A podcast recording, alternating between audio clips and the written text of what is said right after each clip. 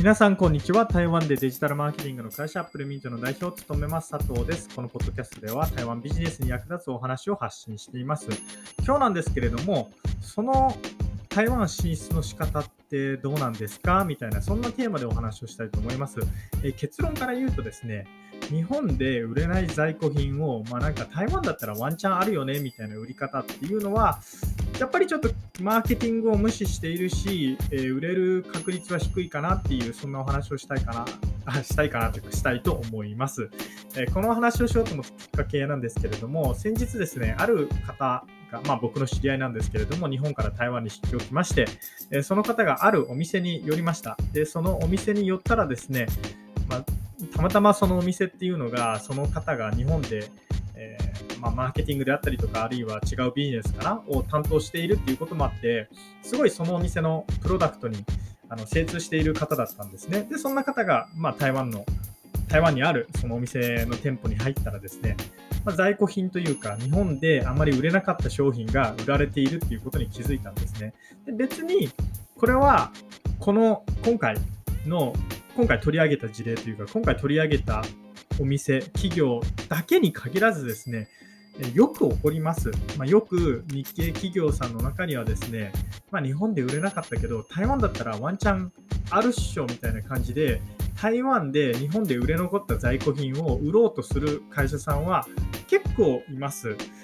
で、これ残念なことに、やっぱり、あの、まあ、僕の感覚だと7、8割は売れないかなっていうふうに思います。まあ、ただ、例外はあってですね、まあ、例外の2割は何かというと、例えば、えー、そうですね、アパレルとかだと、日本では売れないような派手な色が台湾やタイとか、まあ、東南アジアで売れるっていうことは確かにあります。なので、戦略的に、あ、これ日本で売れなかったけれども、台湾やタイの人っていうのは、まあ、どうやら派手な色が好きだから、えー、派手な色を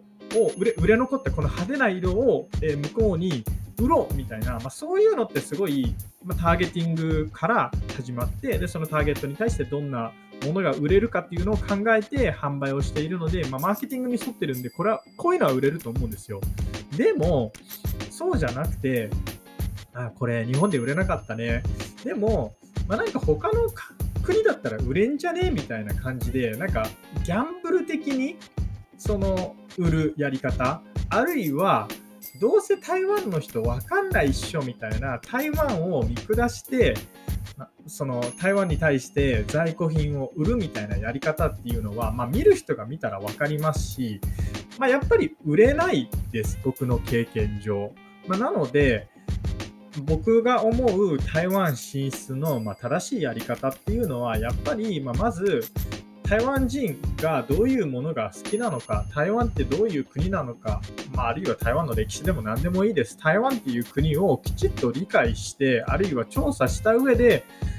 台湾の人がまどういうものだったら、え好きなのかっていうのを調べた上で台湾に対して売る。あるいは、ま日本で売れるものっていうのは台湾で売れる可能性も高かったりしますっていうのが、まあ、最近やっぱりネットが普及していて、まあ、皆さん当たり前のように SNS も使っているので、台湾人も結構ツイッターを見たりとかしてるんですよ。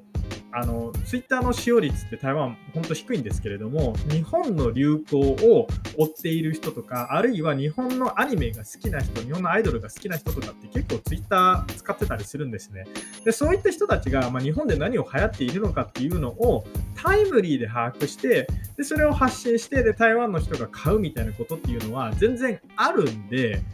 まあ、そうですね。例えばユニクロが、えー、ジルサンダーと組んでジルサンダー売りました。えー、日本ですごい並びました。台湾でも並びました。まあ、こういうことは結構あります。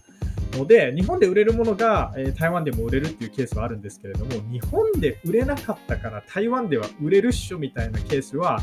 あの残念ながら少ないです。まあ、例外があるとすると、日本人にはちょっと売れないけど、えー、台湾人には売れるみたいなのは1、2割の確率はあります。けれども、まあ、それを期待して、期待してというか、まあ、そういうのを無視して、日本で売れないから、台湾人なら売れるっしょみたいな考え方で台湾に進出するやり方っていうのは、まあ、僕はちょっとマーケティングに反していると思いますし、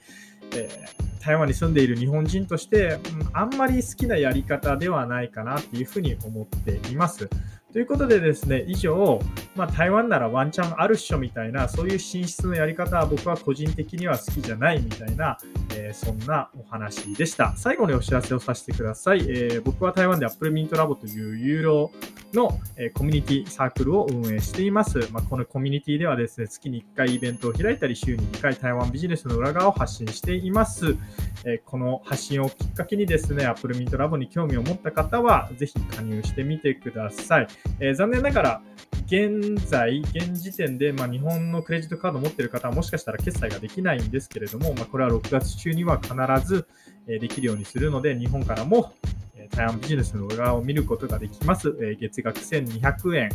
え300元なのでごめんなさい、1200円が今もしかしたら1500円とかになっちゃうのかな。まあ、結構な値段になっちゃうかもしれないんですけれども、あのコンテンツには自信がありますし、まあ、イベントも1500円で参加できるということなら、まあ、すごいコスパいいかなというふうに思っています。ちなみにこのコミュニティなんですけれども、もちろん、あのか宗教みたいな、なんていうんですか、やめにくいみたいなのはなくてですね、やめたいときはいつでもやめられます。以上、アップルミント代表佐藤からでした。それではまた。